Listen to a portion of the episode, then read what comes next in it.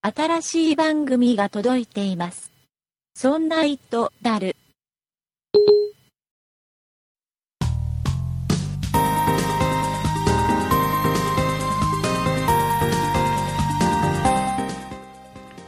そんな糸である第57回でございます。お送りいたしますのは竹内と、酒井です。よろしくお願いいたします。よろしくお願いします。えー酒井さん、はい。ポッドキャストック2014、公開収録イベント、はい。えー秋葉原あたりであ行われる、はい。はい、朝から晩まで行われるイベントでございます ちゃん。と言ってくだ さい。はい、えっ、と、じゃあ、ば場所は、場所は、ははいい、会場は秋葉原ハンドレッドスクエアクラブという場所で、えっ、と、時間がですね、はい会場時間が10時からで、開始11時となっております。はい、はい。えー6月7日土曜日ですから、はい。これ今配信してる日から数えた後もう数日後ですよ。本当ですね、週末ですよ、もう。ねえーまだねチケットの方が若干若干ですよ本当は若干ですよ、もうすぐ買わないとなくなっちゃうよぐらいの 数残っておりますんで、そうですね。えーよかったら、えー買っていただければなとはい。お願いいたします。いくらでしたっけ、えっ、と、公開収録ははい、 2000円です。 2000円税込み税込みです。税込み2000円はいえーラッキーですねラッキーラッキーです よかったです、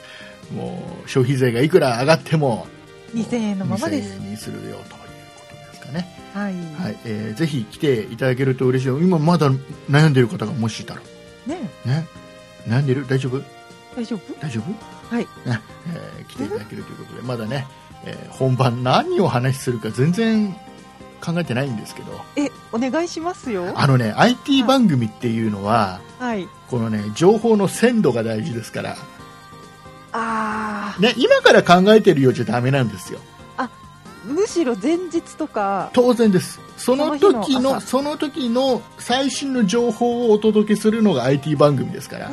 怖いですねはい、えーなのでね、えー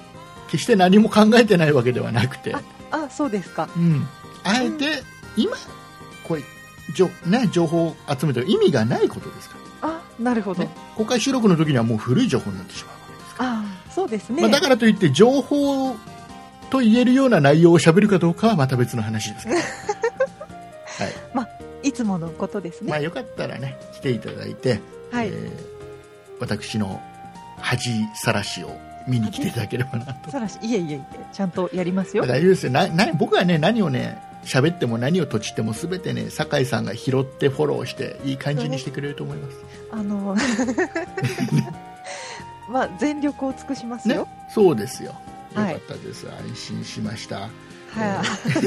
ということで今日はね、はいあのこの後本編では、い、えええーほら僕は Windows8.1 のタブレットを買ったんですよか買うっていう話は聞きましあたけどどっちにしようかって話したんでしたっけそうですそうですあもうあの日に発注しましたえもう買った買あった決まってたあ、うんそうそうそう、えーいうので、まあ、はいちょっと使いましたんで、おもう一週 1, 週間だか2週間使い倒したので、あそうですか、はい、ちょっとそれがどうなの実際 Windows8.1 ってどうなのと、あね、タブレットってどうなのとでうん僕が買ったのは何なのとあいうようなお話をしたいんですけども、はいえーその前にですよそその前にあのどうしてもね話をしたいことがあってななんですかちょっとだけ話聞いてどうし ようあのこっからごめんなさい IT と全く関係ない話し始めますよ僕あー聞きましょうか あのねはい AKB48 って知ってます、もう皆さん知ってらっしゃると思いますけれども、ね、今の AKB48 あ AKB 秋葉ですよはいねほらええこれイベントと絡んでるわけです秋葉原本当ですねねえー全く関係ない話ですけど、はい AKB48 のええあの CD を1枚買うと握手券がついててその握手券を持っていくと AKB48 と握手ができるようはのいイベントええで大事件が起きたじゃないですか、あノコギリ男のそうですね、ファンの一人が、えーノコギリを持ち込んで、なんか、あの、チェーンみたいなあやつなのかなーあーなんか本当に簡易的な、なんか簡単に持ち運べそうな感じのノコギリを持ち込んで、うん AKB の、えーその、何、メンバーに、はいはーってやっちゃったのね切りつけちゃったんですねで2人負傷してしまってスタッフの人も1人ね、あえー怪我してしまったと、あはいありましたね、まあ許せない事件ですよびっくりしましたでもあのねスタッフの人すごい勇敢だったみたいでおなんかねこのねはいノコギリも、何殺傷能力を上げるためにうんなんかねちょっと改造したとかなんかしてったらしいんですよああそうなんですす、ね、ごい危険なものだったらしいんだけどそれを素手で掴んだとかってね、偉いですねすごい、勇敢な方だも本うスタッフの鏡ですよね、当ですねで酒井さんどう思いますこの事件えあこういうのも求めますよあのイ求めベられンちゃっトたイベントでもこういうの求めますよあの要はああのドリブルにワイドワイドショーのコメンテーター的な枠役割もね持ってもらいますよそういうの大事ですよ、なんか、うんでもその直接握手とかあったりできるアイドルっていうことで AKB っていうのがあったわけですよね、会いに行ける会いに行け会いるにア行イけドルるアイドルっていうっていうことなんですよね、それがだからなんか悪い方に働いちゃったっていうかうん、うんどうなんですかなんか私もニュースを断片的に見てるだけなのでよくわからないんですけど、うんその切りつけちゃった人ってうんそんなにファンでもなかったっていうかそうそうそうそのね犯人が言うには AKB なら誰でもよかったと、うんメンバーだったら誰でもよかったんだっていう発言をしてるわけですよそうなんですよねだからなんか、あのー以前あったまたそれも秋葉原のう殺傷事件んうんあったじゃないですうんか、なんか路上うにん車でドーンって突っ込んで、うんしかもこう切りつけちゃったやつとか、あれに近いのかなっていうかうんうんその本当にただファンでなんか好きすぎてやっちゃったとかじゃなくって、うんなんですかニュースを大きくしたいから AKB 使ったみたいうんうなんそんな感じするよねがしますよね。でほら今回は AKB のメンバーなら誰でもよかったって言ってるけどうんこれを下手したら、まあ、スタッフも怪我してるしはい、その場に他のファンの人たちもいたわけじゃないあそうですね僕ね2つ思ったのねはい、こうニュースで、はい一つはうんあのこうファンの人たちは、そんなにすごいさ何千万とか使ってさはい何枚も CD 買ってさすげえ応援してるはいアイドルでしょそうですね誰一人助けなかったんだあそうそういうことなのかなあ助けろって話じゃないですよ助けるから偉いとかただから助けるだからなんていうのかな助けに入っちゃうようなあなんかそこまで好きな人がいても良さそうだったのにあああの助けることが偉いわけじゃないですよ、はいはい助けなかったのはそこに手を出さなかったのは逆に正しい判断なんですよはいあ危ないそですからうね危ないですからそこはスッタッフに任して、フ、うんはいあの警備の人がいるわけだから任してうんそこは逃げるなりなんなりするのが正しいんだけどはいはい、だけどどそのいそこにいたファンの人たちってもうな、ね、何百万何千万使ってすげえ応援してるもうもうその命にも変えたいぐらいのファンなはずなのにあ誰もそこんなバカなことする人いなかったんだなって、あって一瞬思ったのねまあ、正しい判断なんだけどね助けなかったのはね。はいっていうのと、はいえーまあ、それはまあいいんだけどうんもっと思ったのは、うんそのしばらく経ってその AKB48 のメンバーの人とかはい、関係者がうんうんコメント出してるじゃないですか、あなんかいろいろ、なんか、なんだっけ、Google とか、あなんかブログみたいな、なんかはいはいはい正式になんかちょっとコメント出してるんですよ、個々に出ししてたり、はい関係者が出してたりして、はいでね、それ、僕、いくつか見たんだけど、あ僕、見てる限りで、ーええあのね、多いのは、AKB なめんなよとか、あ要はあのこんなことで我々はそのファン大事なファンの人との触れ合いの場をなくしたくないんだみたいなねあああのそんなこんなテロみたいなやつには屈しないよとかああはいはいはいこんなことで崩されこの握手会とかってこういう場を崩されるのは許せないんだとかうんそんなことを書いてる人たちはなんかいくつか見たんだけどはい誰一人としてうんフファンの他のファンの人に怪我がなくてよかったですっていう人が一人もいないんだよあなあんでなんでそれが言えないのかなってなるほどだってさその場にいたわけじゃん、そうですねね、ファンの人もいたわけだよタレントさんもいたけどだはずですねうんうんでってことはファンの人たちも危険にはさらされてたわけじそうですよねねゃんあのやっぱり関係者は当然だしはいそのタレントの人たちもそのなんかコメント出すときに必ず全員がね全員がねファンの人に怪我がなくてよかったですってはい言ってもおかしくないぐらいだと思うのねまあ確かに第一にファンの心配をするべきかもしれないですでねだけどそれを言う人が僕が見た限りだと一人もいなかったのねああそうでなんしたかかね自分たちのなんか築き上げてきたものがこんなやつのために崩されるのが嫌だぐらいの感じのコメントばっかりあでーあとは今後その何握手会をどうしていくか、あーはいはいほらあのちょっとニュースでさアクリル板越しのさ手だけ入れてみたいなさ、うんそんなようなの そんなのでやるしかねえとかさそんなのもあったでしょはーい味気ないですそうねで僕ねだからねそれいいよ別にアクリアクリル板でさタレントはいさんとファンをさ区切ってさ手だけだ出して握手会でもいいと思うけどええでもその時にじゃあそのファンの人たちの中に悪いやつがいて、他のファンを傷つけるってことは考えないのかとああそうですね別に誰でもよかったですそうそうそうだから今回は人が多いとこにうん、今回は AKB だったら誰でもよかっただけどそれが下手をしたら誰でもよかったになるかもねただ人が集まるところで何かを騒ぎを起こしたかったとかうんかもしんないじゃんでもそっちに発展してしてもおかしくないですよおねかしくないでしょはいで何か止められる、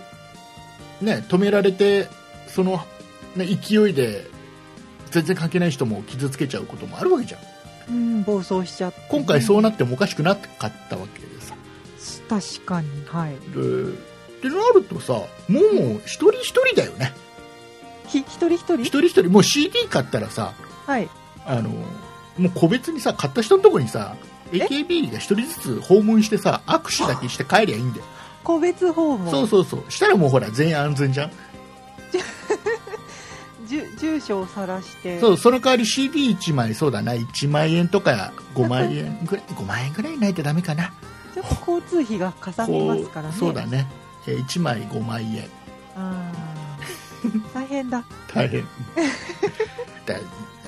握手会とかはなんだろうなんだろうその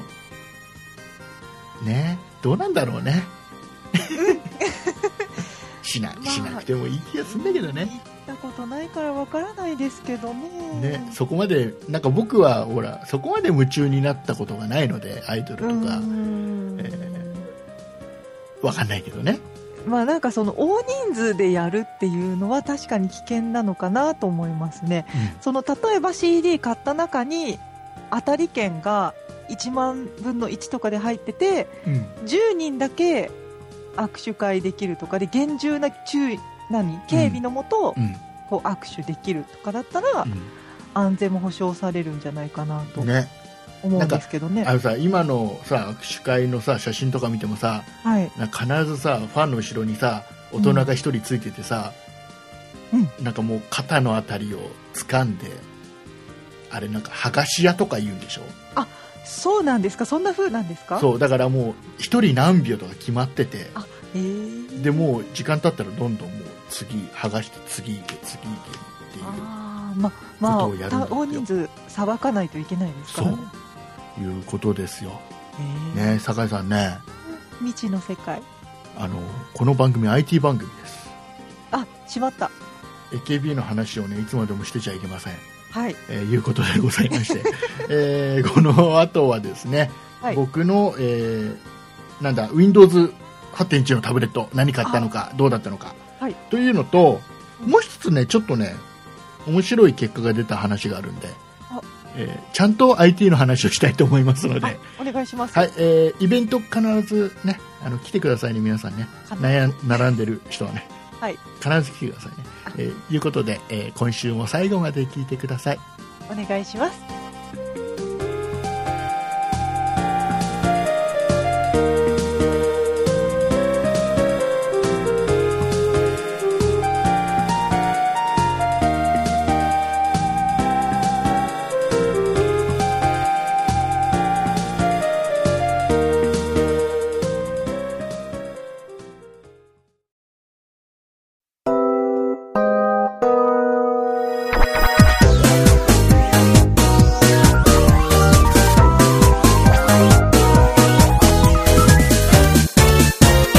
そんな糸だる。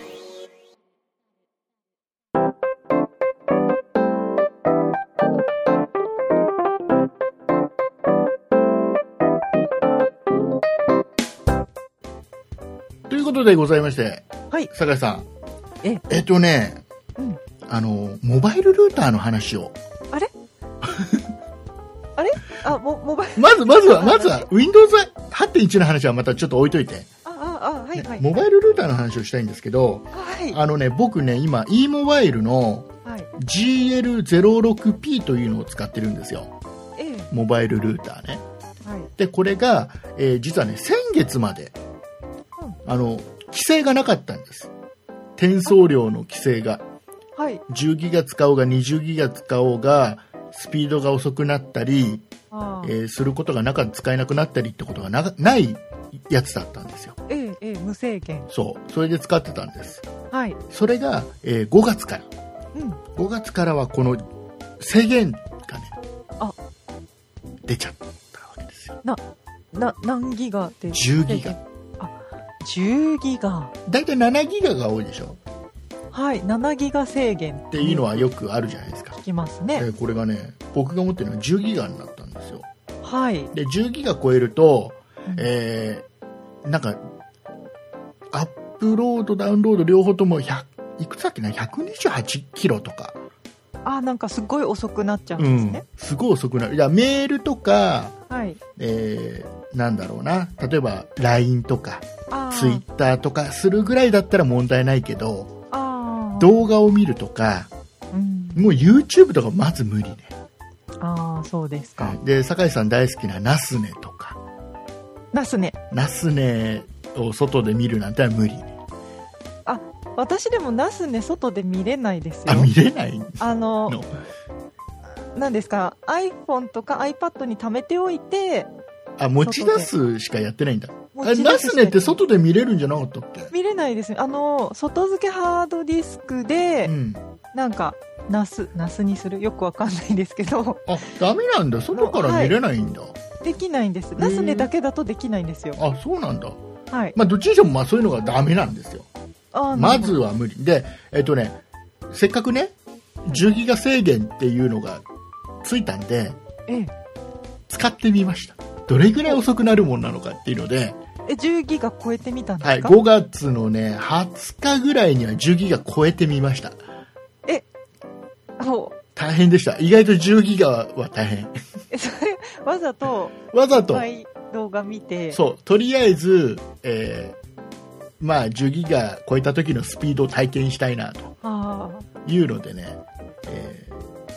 今、今現在もね、これ今収録してる今現在も、あはいスピード遅いんですけど、多そうですか128キロ。どんな感じですか、えっ、とね、まずまあ、先ほど言ったメールの受信、送受信とか、はい Facebook でなんかちょっと見るぐらいだったらいけるかな、Twitter もいけるかな、LINE も問題ないかな。あ意外といけるんですね意外といけるんですよ。おーで、えっと先ほど言った YouTube ダメっあーていうのが YouTube って iPhone 例えば iPhone ではい動画見るときに、うんえーこれモバイルルーター使うってことは w i f i 接続なわけじゃないですかあそうですねで w i f i で接続されたときって画像のいい画像が落ちてくるんですよああそうかそうそうかで 3G とかあの 4G でつないでるとき LTE とかでつないでるときはあの遅いんですよなんかかカクカクっていうかあのそうそうそう粗い画像でちょっと荒い画像で、はいわざと容量の少ない形ではいそういうのを勝手にやってくれるんですよね、うん iPhone とかの YouTube のアプリって。そうですねで、まあ、当然綺麗な画像で来ようとするのが128キロしかスピード出ないんで、ああえーまあ見れたもんじゃないですね。そうですねはい、あのねただねはいびっくりしちゃったのがねびっくり我らが我らがヒーローヒーローガラポン TV あガラポン TV あはい問題ないですやっぱりワンセグだからワンセグ画像だからはいあのねこのスピだからあれあれも一緒ですよあの例えば iPhone って7ギガ使い切ってうんうんさあスピードガクって落ちるじゃないですかそうですね本当だったらお金バーンって払って2ギガさらに追加とかやらなきゃいけないはいそんなやりたくないじゃないですか。やりたくない遅いままでもガラポン TV だったらテレビが見れます。おー全然問題ないです。いいですねガラポン TV は、だからむしろ、ガラポン TV で外で見る分には、はい普段からそんなに転送量が本当にないんだなってのが分かっあかからないんですた。ねそうそうそうそう。だから、あの、今ね、どのスマートフォン使ってもさ、必ず7ギガ制限だとか、ものによっちゃ 5, 5ギガ制限とかさ、はい最近 SIM フリー用のさ SIM だけ安いのが売ってたりするじゃないですかそうですねああいうのとかだとさあの1ギガですよとか2ギガですよとかすごい容量少ないのいっぱいあってああああいうのでも全然大丈夫だよねえー、ガラポン TV いいですねガラポン TV はいいいいですねこれからガラポン TV の時代がやってまいりましたいあれ 2, 2年くらい前からやあの去ね年一から回一回ねガラポン TV の時代終わったんですよ終わってましたっけ、ね、終わったんです一回終わったんですあ一回終わったんですけど、今回の件と、あとあの、ガルボン TV の社長さんが、えどっかのラジオでーはい熱く語ってるのを聞いて、えーまた時代がややってきたなって感じました。竹内さんの中で僕の中でね。そうですかそうそうそうそう。えー、すごく、ガラポン TV は素晴らしいという話をした。あの、別にモバイルルーター云々ではなくて、はいガラポン TV は素晴らしい。普段使うのでもそれはありがたいですねありがたいありがたい。はいだから、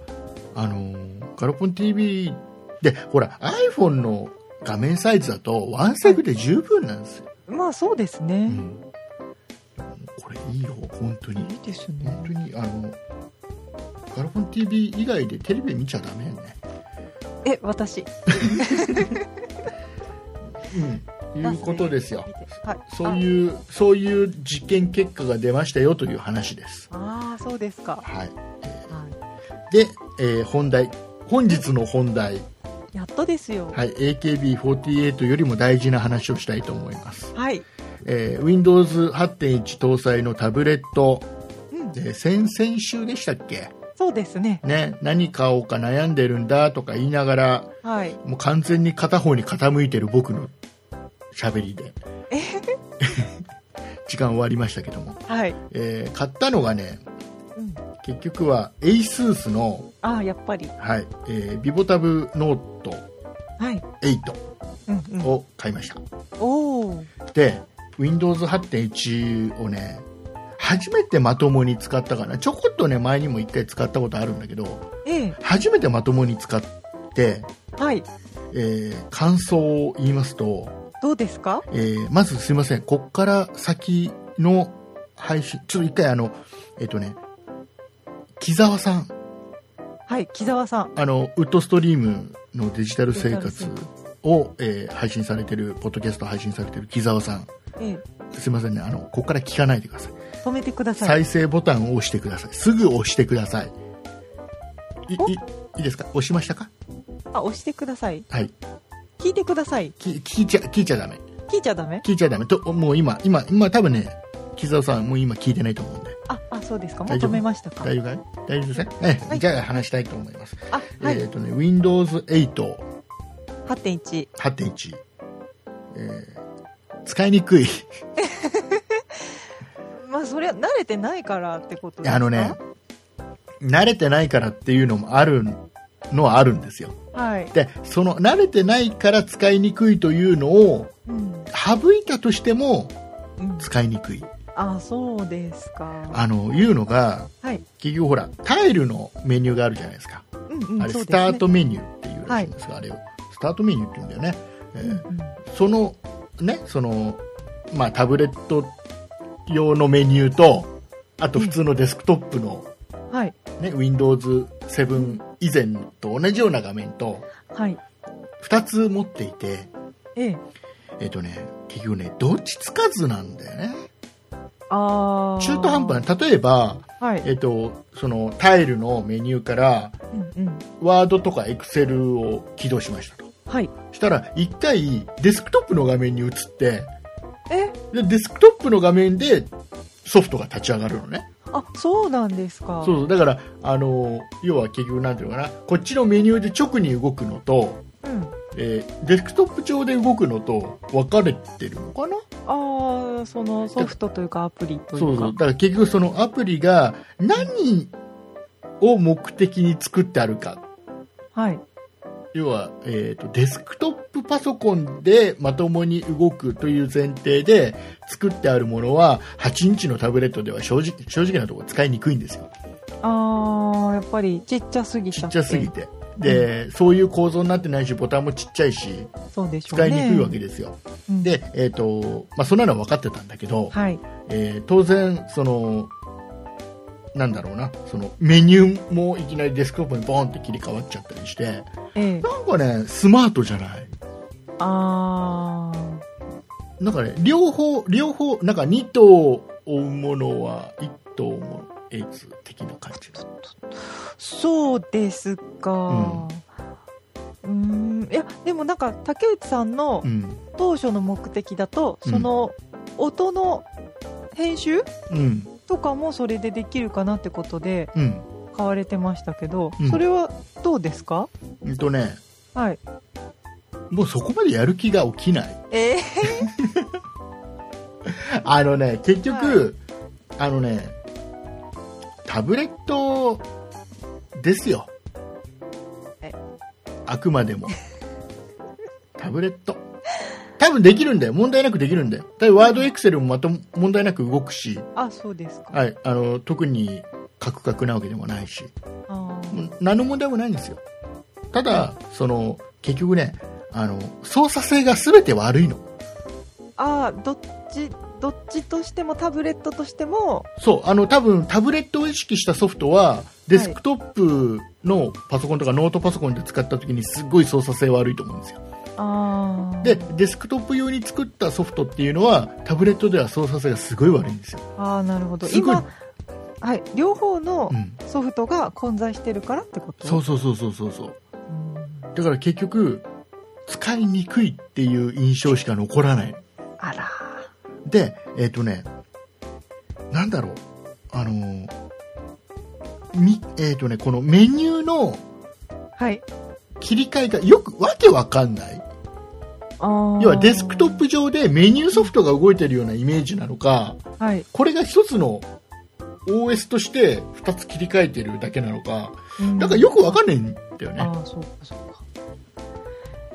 ええで、で、まあ一応はい使ってて一つ分かったのは、はいえっと、そのタイルのメニューあるじゃん。はいタイルのメニュー、ね、あれと、ね、あれとね、はいあの Windows 7とか、はい、まあ、Windows XP とかのスタートメニューがあるじゃん、ありありまスすねタートボタンを押すとピッて出てくるうん四角いメニューがあるでしょはいあれがイコールっうんうんていう考え方をするとすごい使いやすくなる気がするスタートメニューがそのタイル上のに置き換わったってことそうなんですねそうだからすっげえなんかあのややこしい感じのスタートメニューになったんだなっていうあだからあのなんなんだろう僕一番最初はあはいデスクトップ上で、えーうんスターこのタイル上のメニューのソフトみたいのがさらに動いててはい上にかぶさって動いてるようなイメージを持ってたんだけど、あはいはい、はい、違うんだなというのは分かったそうなんですそう、ねあの Windows7 とか XP のスタートボタンを押した時にピッて出てくる文字だけで出てくる、あのメニューがうんうんすごいグラフィカルになって、はい画面いっぱいにボンって出てくるうんだからあれって結局うんなんだろうななんかすごいランチャーなんだよね うーん簡単に言うとねはいだからタブレットとしてはすごい中途半端、中途半端ですか、うん、だからといってデスクトップ的に考えても中途半端だかうんらすごい中途半端だあららからやっぱりえー、アップルが考えているうん MacOS と iOS を全く別って考えるっていうのははいアプリも iOS よ MacOS よってきちっとうん混在せずにきちっと分けてるっていうのははい正解なんだなって思った、うんなるほどそうなんですね、うん、そうかいやなんか私のうちの話をすると、うんこの間あの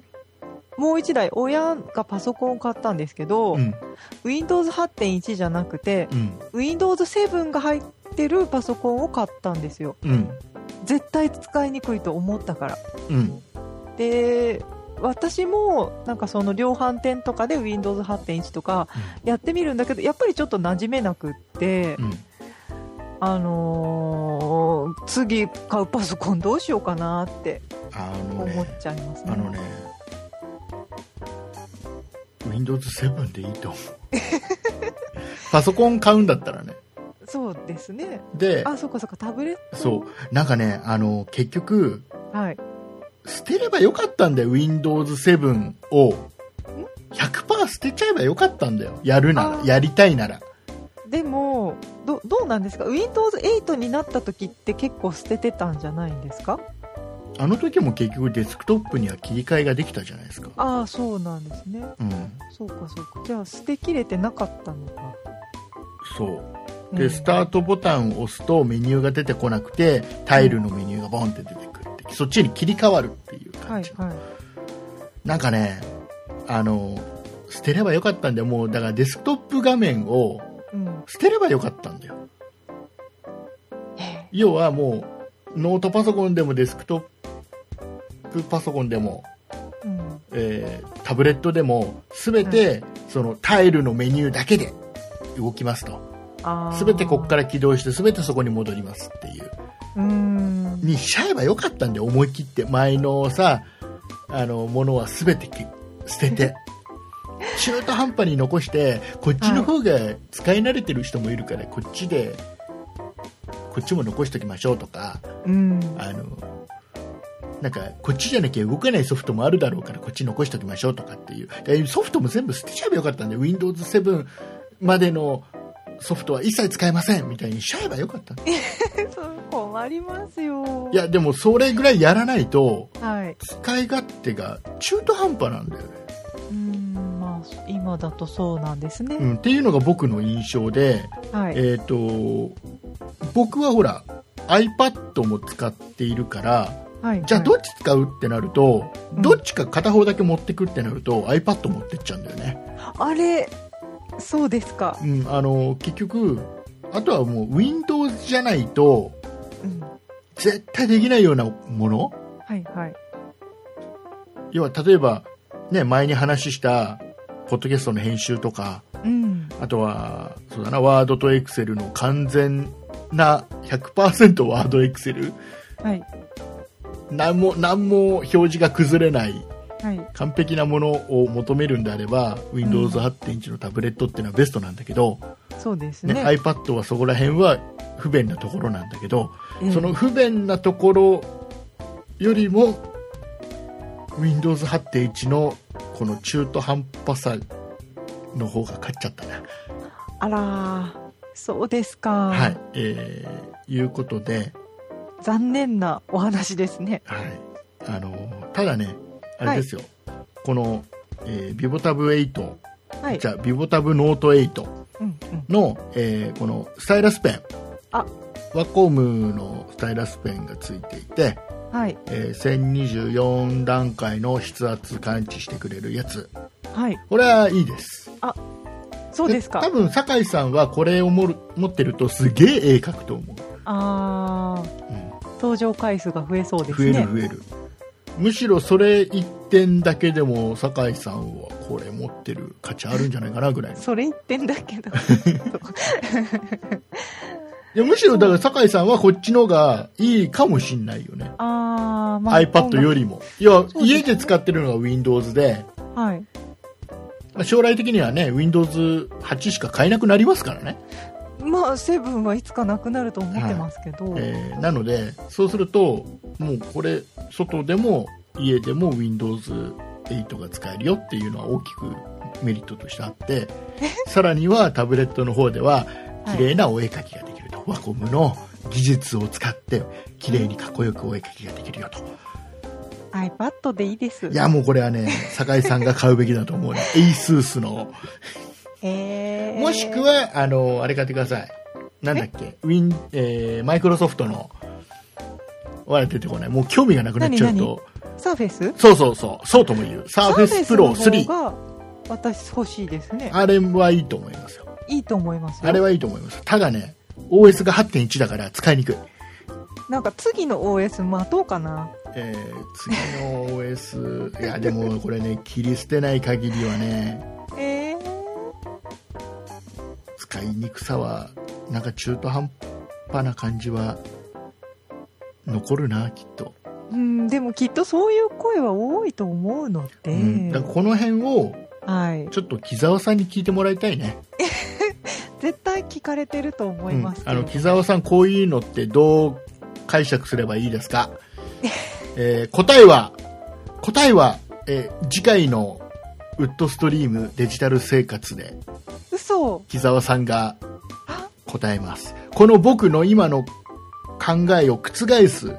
あねお前は多分こう考えてるからこれを使いづらいと思ってるけど違うんだよこうやって使うんだよこうやって考えればいいんだよこなるこほをどお前は考え方を変えればほら使いやすくなったでしょっていうことを、えー木澤さんが答えますんでねえー次回のウッドストリームデジタル生活、えーみんなで聞きましょうということでございまして、えー今回はこの辺でご勘弁ください ではエンディングいきますはーい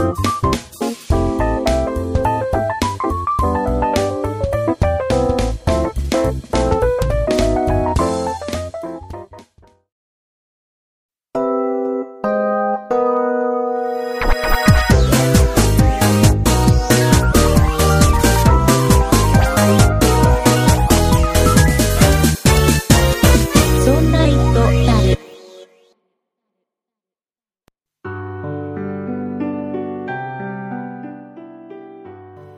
エンディングでございますはおーい疲れ様でございました、お疲れ様でしたえー木澤さんに聞かないでと言いながら最後話を振るっていうでねもう絶対聞いてらっしゃいますよ聞いてるよね木澤さんだねと思いい人なんです律儀な方なんですすごくいい人なんですそうですよ僕の次にええ僕が、は僕が一番世の中で一番いい人じゃないですか、うんまああはいそうそうですね、うん、でその次にいい人なのが、えーは酒井さんおやったありがとうございますでその次にいい人が木澤さんだねああ3番目で すかはいいいですよ私3番目であ本当ですかはいあ譲りますお譲りしますもうよ今今私いいですよって言ったことでいい人感が上がっちゃったんで木澤さんとの差が今広がっちゃいましたそうでしたか失礼いたしましたああーこれもう木木澤さん追い抜けないです第3位からもう第2位には来れないぐらい澤さん残念ですもう酒井さんいい人ぶり出しちゃ ったねもういいですあいいですかはいということでございまして、えっと、イベントの方で、えイベントに来るよっていう人。あえ向けの話です。はいえ今ね、我々 SD カード、あはいはいえーをね、当日販売させてもらおうかと思って、一生懸命作っております。制作中ですね、はい。えー酒井さんが削ったり、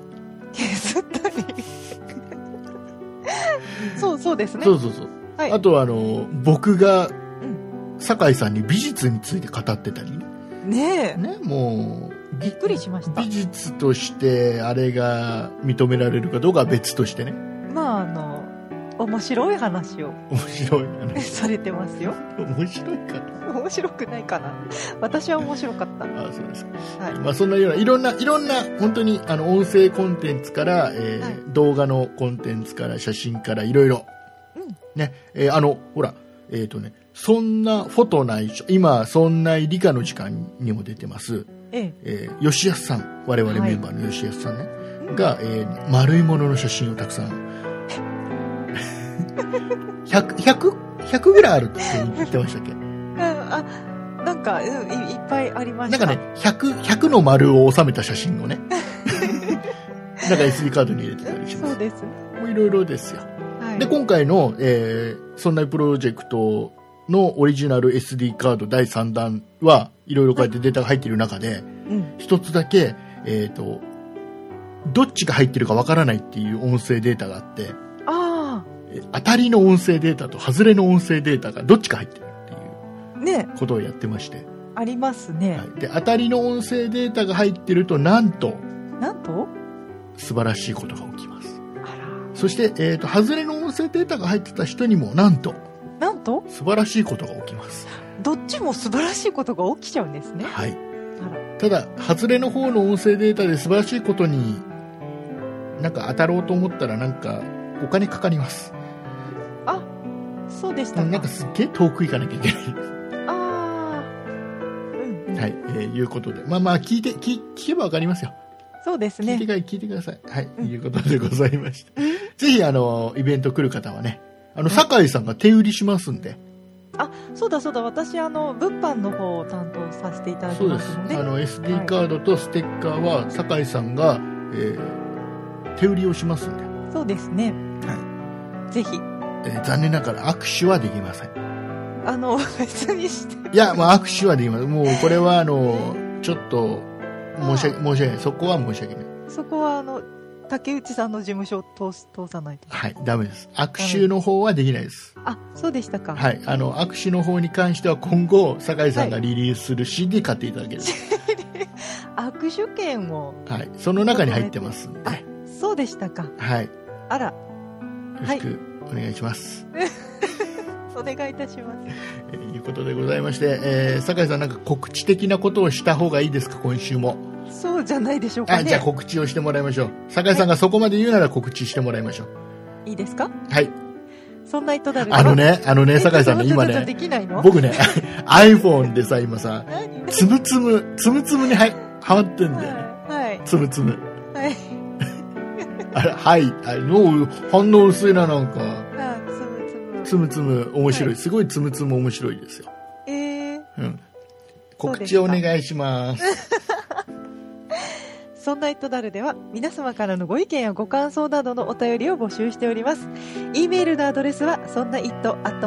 it.0438.jp 綴りの方は sonnait. 数字で 0438.jp です。また、そんないプロジェクトではツイッターをやっております。ツイッターのアカウントは、そんない P、SONNAIP です。こちらのアカウントでは、そんないプロジェクトの配信情報などをつぶやいております。ツイッターをやっていて、まだそんなプロジェクトをフォローしてない方は、ぜひぜひフォローをお願いいたします。そして、そんなプロジェクトには公式ホームページがございます。ホームページの URL は、そんない .com、sonnai.com となっております。こちらのページからは、そんなプロジェクトが配信している5番組すべてお聞きいただけます。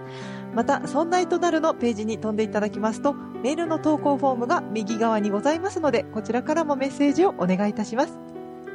そして、そんないプロジェクトでは YouTube のチャンネルをやっております。こちらのアカウントは、そんない P、SONNAIP です。こちらのチャンネルでは、そんないプロジェクトのポッドキャスト音源の配信を行っております。ぜひこちらのチャンネルのご登録をお願いいたします。